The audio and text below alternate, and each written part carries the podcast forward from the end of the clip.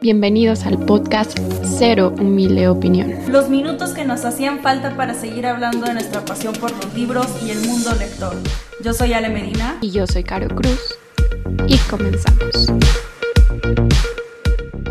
Hola a todos, bonito día y bienvenidos al nuevo episodio del podcast ya del mes de abril. Pero antes de comenzar el tema de hoy y saludar a Ale, queremos agradecerles a todos los que nos apoyaron durante Marzo Mujer escuchando los episodios. Y si no lo han hecho pues todavía pueden ir a hacerlo. Los invitamos a que escuchen a todas las invitadas que tuvimos. Creo que dieron muy buen aporte en diferentes áreas de los libros y tal. Entonces pues creemos que el contenido les va a interesar. Pero bueno ahora sí Ale platícame cómo estás. Ellos no lo saben pero teníamos un ratito sin grabar. Ya estamos estrenando mes. ¿cómo te sientes? Sí, amiga, pues ya, ya te extrañaba realmente. ya había pasado mucho tiempo, pero pues eso pasa porque somos muy organizadas. Este, y pues estoy muy bien, la verdad tenía muchas ganas de grabar, ya como que hasta medio me había desacostumbrado y ahorita que estaba acomodando todo lo del micro tuve que checar todo dos veces porque dije, ¿qué tal si me estoy brincando de algún paso? Pero pues también estoy como muy impresionada de cómo siento que va volando el año. O sea, siento que este año sí se me está yendo pero que sí veloz. O sea, ya estamos en abril y pues este eh, mes decidimos eh, comenzar con un tema súper interesante, como es la censura en los libros, vista desde muchos puntos de vista, formas, etc. Eh, como ya saben, siempre iniciamos con un poco de contexto, así que para no hacer tan largo este episodio, pues vamos a comenzar a mirar. Sí, porque hay mucho chismecito y opiniones de por medio. Pero bueno, pues la censura en textos ha existido yo creo que desde que el hombre aprendió a escribir, prohibiendo ideas o impidiendo que se difundan textos por ir en contra de un pensamiento ya sea mayoritario o por hablar de temas como prohibidos culturalmente o en la religión todo va desde la Biblia hasta autores como George Orwell o Ernest Hemingway, que fueron víctimas de la censura durante la dictadura franquista eh, y pues en general en diferentes momentos históricos los textos han sido censurados, pero los motivos o las causas han ido, digamos, evolucionando, como les decía, desde temas políticos y religiosos hasta casos que actualmente denominan o consideran como la censura moderna, con historias que a lo mejor tenían libros con protagonistas de la comunidad LGTB o con historias sobre la raza y el racismo que tienen contenido como muy implícito, ya sea sexual o de agresión de muerte, de cosas que a la gente no le gusta tocar y que de repente pueden verse desde muchos puntos de vista y pues ya ahí es como que te metes en situaciones complejas de las opiniones. Pero recientemente la Asociación Estadounidense de Bibliotecas señaló que en 2022 se eh, recibieron 1.269 solicitudes de censura y que incluso fue el año como que más libros censurados se dieron porque por todos estos temas que les menciono, pero hablan de que ya no nada más se busca restringir el acceso como a estos libros o textos, sino que actualmente ya exigen como algo más eh, drástico, que es que se retiren los libros como de las listas de, de lectura y tal, para que nadie más los pueda leer. Y eso por mencionar como una cifra y datos como digamos para ejemplificar, pero yo creo que hay muchos casos de lo mismo y que pues no nada más en Estados Unidos, sino que alrededor del mundo va, va pasando esto, pero más adelante les vamos a contar sobre ellos. Sí, la verdad como decías, Caro, bueno, pues la censura en los libros no solo queda en su prohibición, sino que también se ha llegado a la quema de los ejemplares de los libros prohibidos. A esto se le llama biblioclastía y se define como la destrucción de libros con intencionalidad. En el siglo XIX fue considerada como un acto personal, una desviación social o una enfermedad mental. Que dato aquí, yo tengo una amiga que quemaba los libros este, al final de año los libros que no le gustaba los quemaba yo de que, ¿qué te pasa? ¿Por qué? Mejor dónalos o dalos a alguna, este, no sé, alguna escuela, alguna asociación. Este, yo así de que neta si estás enferma mental, ¿por qué haces eso? Por otro lado, en el siglo XX se considera que eh, con más interés en el lado social, como lo comentabas ahorita, eh, se designa las acciones de destrucción en forma puntual o sistemática, deliberada y violenta por parte de un grupo, un régimen o un Estado con el objetivo de atacar el registro de la memoria de otro grupo a quienes se considera amenaza, como es en el caso de la quema de libros en la Alemania nazi y en contextos de guerra, dictadura y terrorismo de Estado. En la actualidad se ha ampliado el alcance de la palabra comprendiendo no solo la destrucción de libros, bibliotecas y archivos en forma deliberada por el fuego u otros medios, sino también a la censura y a la requisa de libros y el asesinato o la desaparición de quienes trabajan en bibliotecas, archivos y otros espacios que almacenan registros de conocimiento en diferentes soportes. Aquí también, ojo, eh, incluye lo que es pues el asesinato a periodistas, ¿no? Un caso que también es, eh, puede ser considerado como un acto de biblioclastia es el ataque e intento de asesinato ocurrido al escritor Salman Rushdie en el 2022, el año pasado, quien publicó en 1988 los versos satánicos, obra considerada una ofensa para el Islam por la forma como habla sobre Mahoma, el profeta de la religión musulmana. Fue en 1989 que el Ayatollah Khomeini, líder religioso de Irán, emitió una fatua que sentenciaba a muerte al escritor e incluso se ofrecía recompensa a quienes terminaran con su vida. Sin duda yo creo que este concepto sí cada vez se va ampliando y como comentaba Caro este, en la introducción, eh, cada vez se van agregando cosas de actualidad, no solamente es quema de libros, sino censura eh, en general. Y pues aquí les traemos eh, algunos ejemplos de libros censurados que, bueno, aquí voy a empezar con uno que vivió censura y después en la modernidad volvió a lo que era el texto original. Y es que les queremos platicar de Mujercitas de Luis May Alcott, este clásico que yo creo que más de una persona lo conoce, ya que bueno, en 1880 se censuraron hasta seis capítulos en la serie de libros de Mujercitas. El más sonado o el más común que se sabe es el capítulo del Club Pickwick, eh, donde las hermanas March se vestían de hombres para dramatizar obras de teatro en casa a escondidas de sus padres. Eh, esto pues era censurado porque pues estaban como transvistiendo, ¿no? Era el tema ahí que se vestían de hombres. En otros, en otros de los libros de esta serie, eh, se censuró lo liberal de pensamiento que era yo una de las protagonistas principales de esta historia, ya que despotricaba con, eh, contra el rol de ama de casa, el sistema patriarcal, etc. En 2004, eh, a partir de este año, podemos disfrutar de la versión sin censura ya con estos capítulos que habían sido eh, borrados, lo cual lo pueden encontrar, por ejemplo, yo tengo la edición de Alfaguara, que aquí en México eh, fue editado por este sello, con la traducción de Gloria Méndez. Solo, solamente busquen una edición que fue publicada de 2004 en adelante y que tenga esta traducción en el español por Gloria Méndez para que tengan, eh, pues sí, la versión completa. Otro de los libros que yo creo que es muy sonado y sabido que fue censurado fue Rebelión en la granja de George Orwell, pues porque se prohibió en numerosos países debido a los temas que toca, que es la crítica a las élites del poder, ¿no? Como que ahí incomodó a diferentes personas y dijeron, bueno, este libro queda fuera de, de las lecturas admitidas. Y deja tú, yo creo que cada vez eh, diferentes como actos políticos o políticos o sistemas se ven atacados de diferente forma por este libro una y otra vez. Yo creo que es como eh, un no acabar. También está Las Mil y Una Noches, que en 2010 se produjo un proceso legal en Egipto para prohibir esta obra de la literatura clásica, ya que muchos consideraban que dañaba la decencia pública.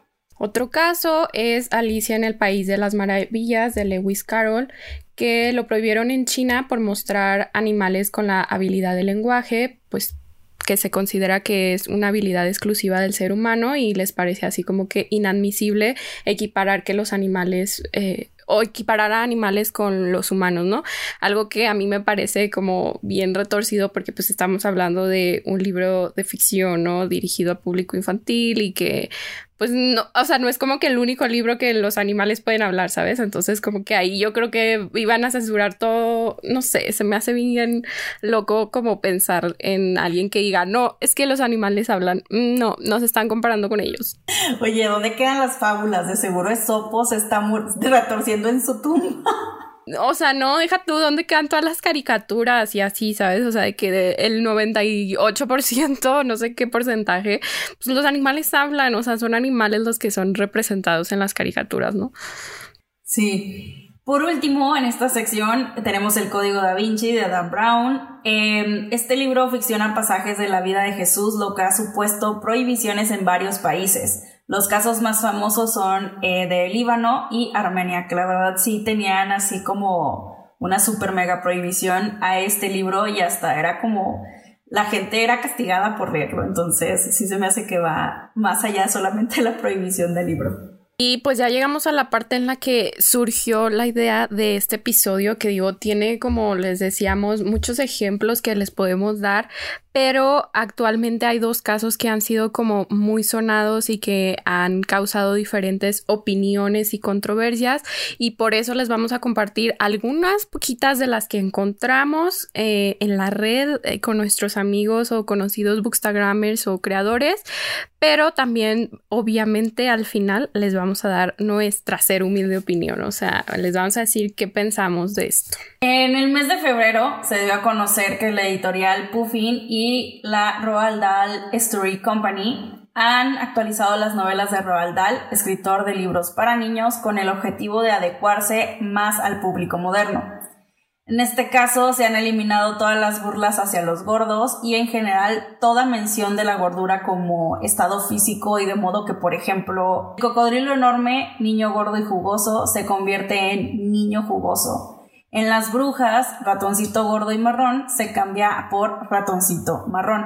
En Matilda, madres y padres se convierte en padres. En la maravillosa medicina de Jorge, no tenía hermano ni hermana, se convierte en no tenía hermanos. De forma que en términos generales eliminan términos racistas, sexistas o que pueden resultar ofensivos. Hay personas que apoyan esta decisión, sobre todo en el ámbito académico, señalando que de esta forma sus obras serán más accesibles y atractivas para una audiencia más amplia. Pero pues por aquí ya tenemos eh, varias opiniones que eh, encontramos nosotros en redes sociales de amigos o eh, nosotros, personas que seguimos. Y pues tenemos la de Magali de la cuenta Nena Monstruo, que pues estuvo aquí con nosotros en el podcast y nos compartió que las modificaciones a este autor ya habían existido anteriormente y que el autor se encontraba abierto al diálogo al respecto. Para que puedan ver más información sobre esto, sobre eh, la opinión de Nena, los invitamos a ver su chismecito literario, ya que tiene por ahí bastante información, ya que pues el, escritor no, es, no era como que una blanca paloma, ¿no? Entonces, por ahí les, les recomendamos que visiten eh, ese chisme literario de Nena Monstruo. Y justo en esa parte de chismecito yo estaba buscando como qué opiniones podíamos meter aquí porque queríamos que fuera como de un lado y del otro. Y me encontré con la de Bian de mi Tijuana lectora que también ya nos acompañó por acá y comenta. Considero que todos los que apelan a entender el contexto no se enfocan al público al que realmente van dirigidas las obras, los niños. Y no, los niños difícilmente van a entender el contexto por el cual se van a utilizar adjetivos calificativos ofensivos y agresivos, porque son eso, niños. Desde esos cuentos vamos taladrando la normalización de la crítica ofensiva y no, eso no está bien. O sea, en pocas palabras ella está de acuerdo porque considera que al ser obras infantiles es más difícil como explicarle a un infante como, ah, bueno, esto se escribió en este momento y tal. Entonces, por ello como apela a que pues por mí está bien que lo editen.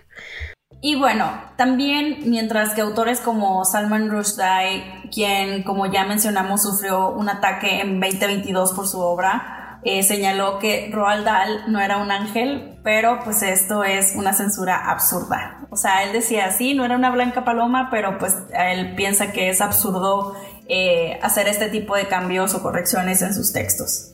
Aunque la verdad, yo cuando leí esa opinión, Ale, o sea, digo, ni siquiera es como que esté muy informada sobre el caso específico del autor, pero dije, ¿en qué caso sí apoyaría la censura? Dado que él es como parte de o víctima de, o sea, siento que sí le cuestionaría así como que, a ver, ¿en qué caso sí la apoya o en qué caso sí cree que está bien, ¿sabes? O sea, siento que su opinión ahí puede estar como un poco afectada por su interés propio, ¿no? Mira, como diría mi mamá, la zorra no se ve la cola.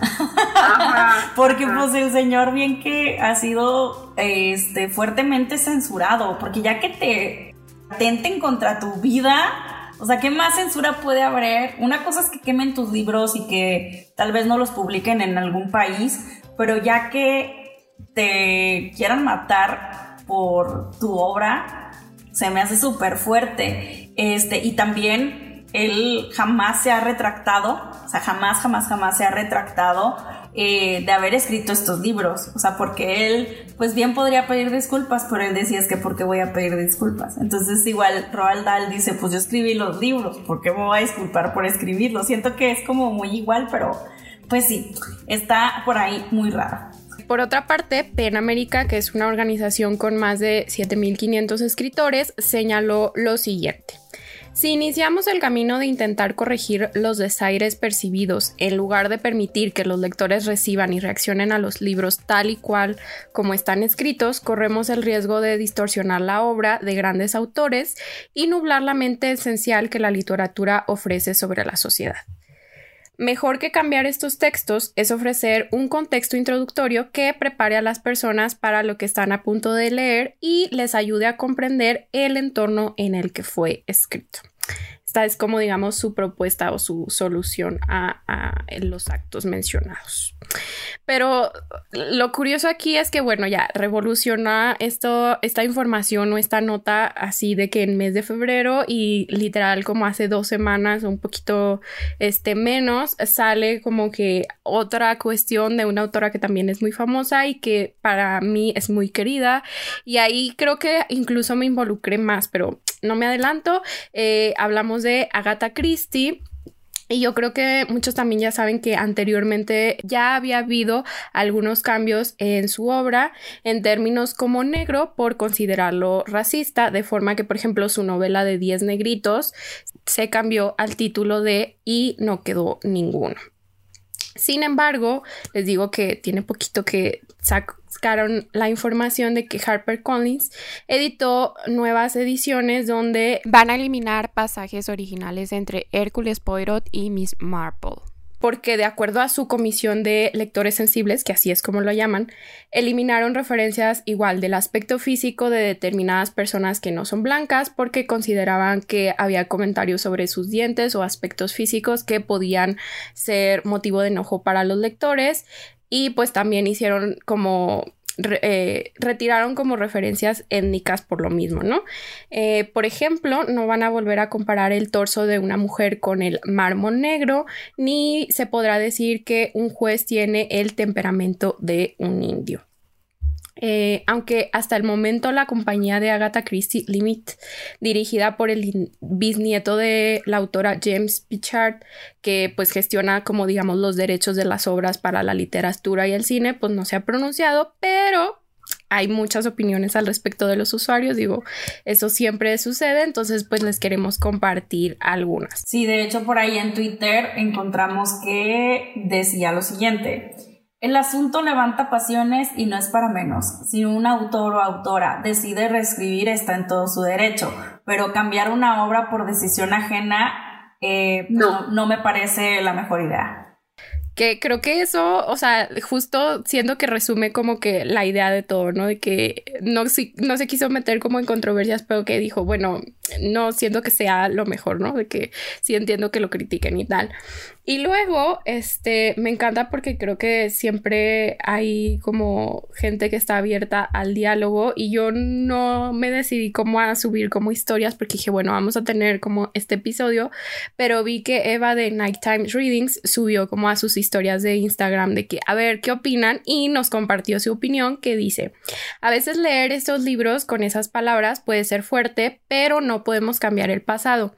Me parece una joya que escribieran de esa forma porque me deja ver el contexto de sus obras y quitarlo en nuevas ediciones es volver una obra maestra en un libro simple y poco complejo, en mi opinión. Me encanta que termine así, que bueno, es mi opinión, ¿verdad? Todo el ser humilde. ya sé, y me hubiera encantado que compartiera como lo que les dijo la gente, pero bueno, igual para eso estamos haciendo como este episodio, igual ustedes pueden ir dejando lo que opinan, si están de acuerdo o no. Sí, por ahí luego Yomi de arroba el buito lector dice, no hay necesidad. Si acaso pueden poner una carta del editor poniendo en contexto de que son libros que se escribieron en una época sumamente racista, pero esto es parte de nuestra evolución como sociedad.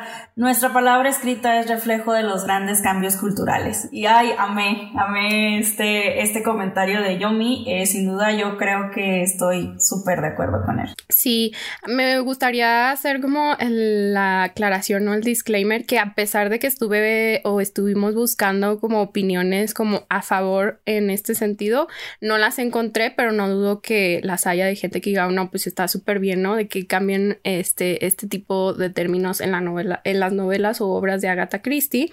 Pero pues bueno, nosotros les vamos a dar, como ya les dijimos, nuestra cero humilde opinión. Así que, Ale, cuéntame qué opinas de todo esto, tomando en cuenta a lo mejor los casos como generales y los particulares que ahorita les dimos como más detalles y que son como los que han causado más revuelo recientemente.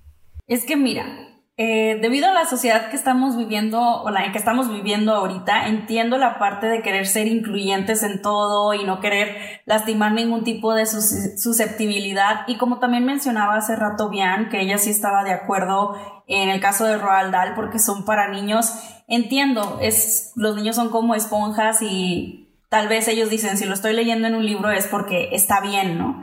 Entonces ahí entiendo esa parte, pero mi gran pero aquí el cual sí siento que me molesta un poco ese, es el hecho de que son escritores que ya no están vivos. O sea, son escritores que dejaron su obra a alguna asociación o alguna empresa y pues que quienes somos nosotros como sociedad para cambiar el clásico o la obra que ya fue escrita por ellos. Tal vez si ellos estuvieran vivos, pues bueno, ya sería como que otro cantar, pero eh, siento que si estuvieran vivos pues no utilizarían esas palabras para empezar. O sea, están hablando que son, estamos hablando que son obras que se escribieron hace mucho tiempo y que como comentaba también este Yomi, fueron escritos en otra época en donde tal vez el racismo estaba súper eh, normalizado y tal vez la persona no es que fuera racista, pero era lo que escuchaba a su alrededor y lo que se normalizaba como correcto, ¿no? Como políticamente correcto, que ahorita es un, es un hecho que no lo es.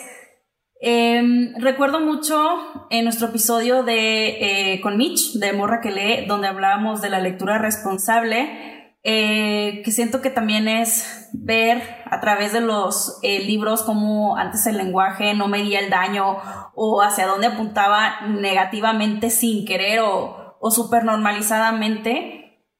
yo creo que eso nos ayuda a nosotros para ver también cuánto hemos evolucionado nosotros como sociedad y que no podemos incriminar a los libros eh, solamente porque fueron escritos en, otro, eh, en otra época.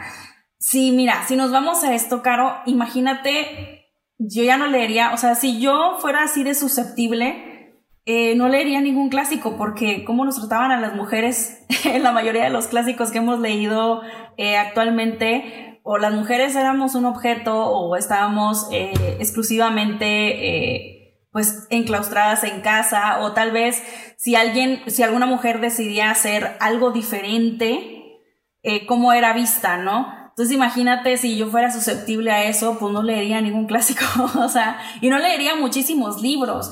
Yo creo que hay veces que para mí, bueno, no hay veces, para mí la lectura también es un, eh, un acto de reflexión y me gusta ver eh, cómo hemos evolucionado, cómo no hemos evolucionado en otras cosas y para mí siento que yo hablo desde una lectura responsable, desde saber de no me voy a poner a criticar absolutamente todo si fue escrito hace 200 años o 100 años antes de lo que estoy viviendo.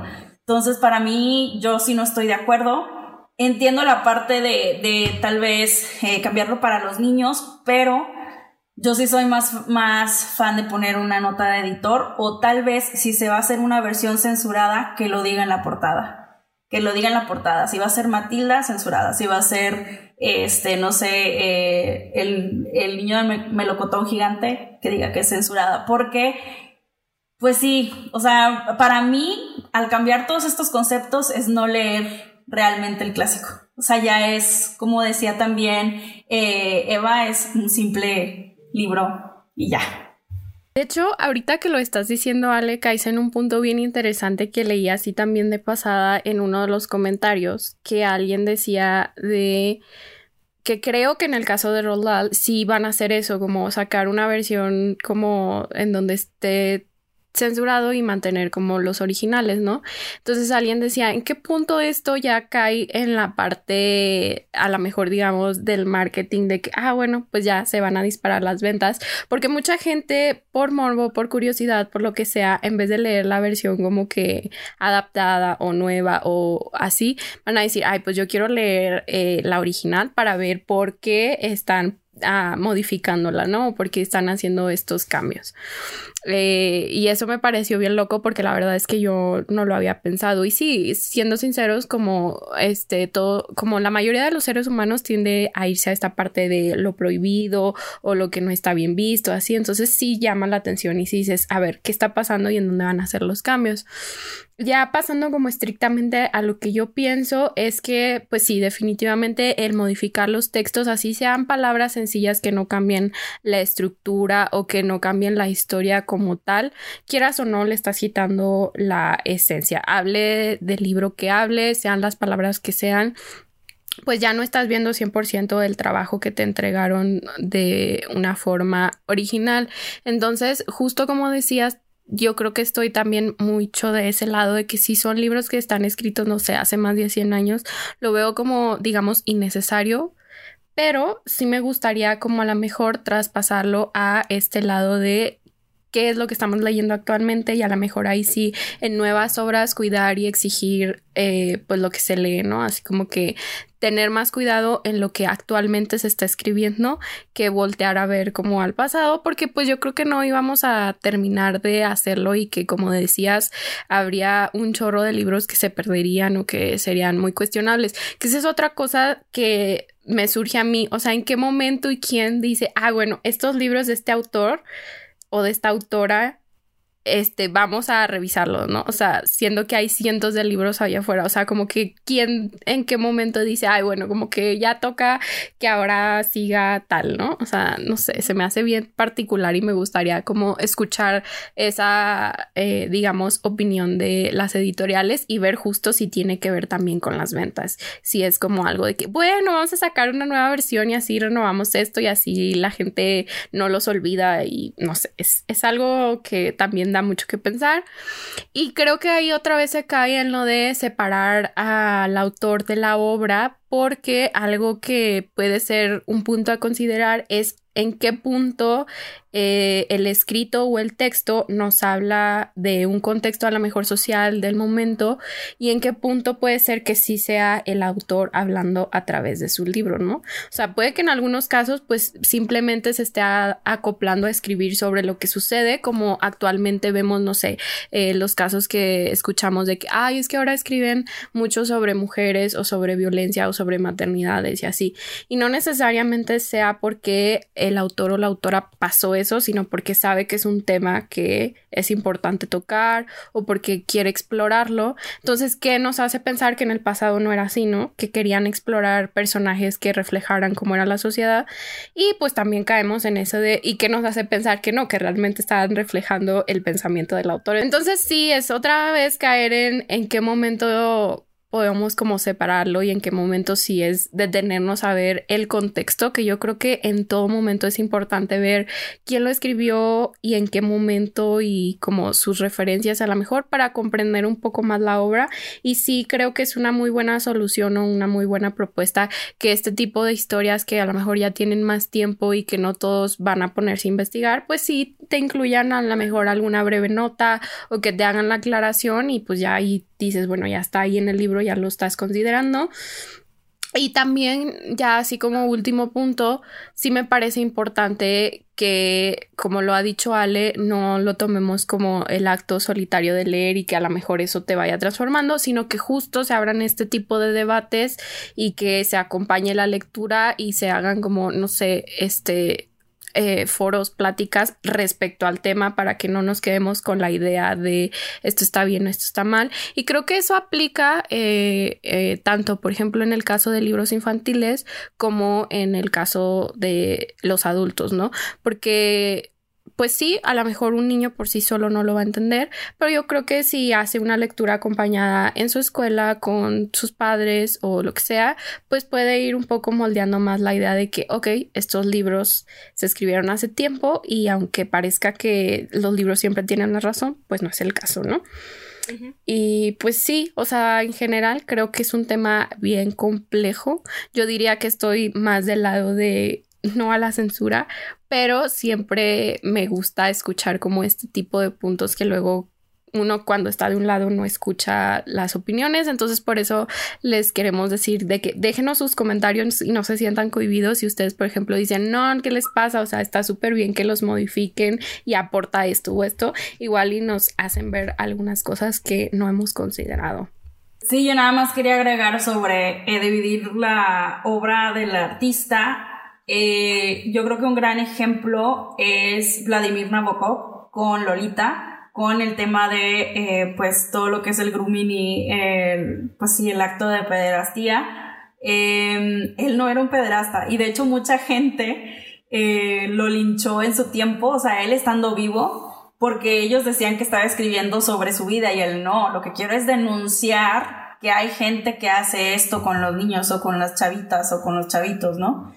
Entonces creo que eh, hay veces que sí escritores o escritoras son como em, apuntados por elegir siempre temas fuertes o por elegir eh, temas súper disruptivos en sus obras y que la gente dice, ay, es que siempre tiene que ser así, es que siempre, bueno, pues es que ellos le quieren dar voz a, eso, ¿no? A las víctimas o, hacer una denuncia, eh, pues sí, política o pública sobre cierto tema. Entonces, al final del día yo lo resumiría como cada quien lee lo que le dé la gana y eh, si un tema o algo es eh, disruptivo para ti o simplemente no quieres leer sobre tal o cual o leer algún tipo de expresión, vete al libro siguiente, vete al libro que sí te vaya a dar lo que estés buscando, ¿no? Entonces, pues sí, ese sería mi última, mi último comentario.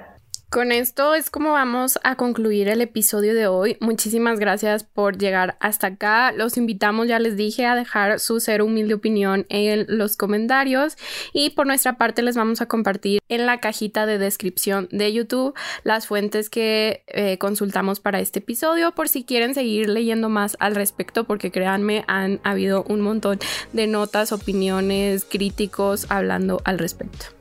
Recuerden seguirnos en nuestras redes sociales, nos encuentran como Ser Humilde Opinión en Instagram y TikTok, a Caro como Aries en Libros y a mí como Leer en todas partes, los dos usuarios con guiones bajos intermedios, también en Instagram y TikTok. Nos escuchamos a la próxima, adiós. Bye.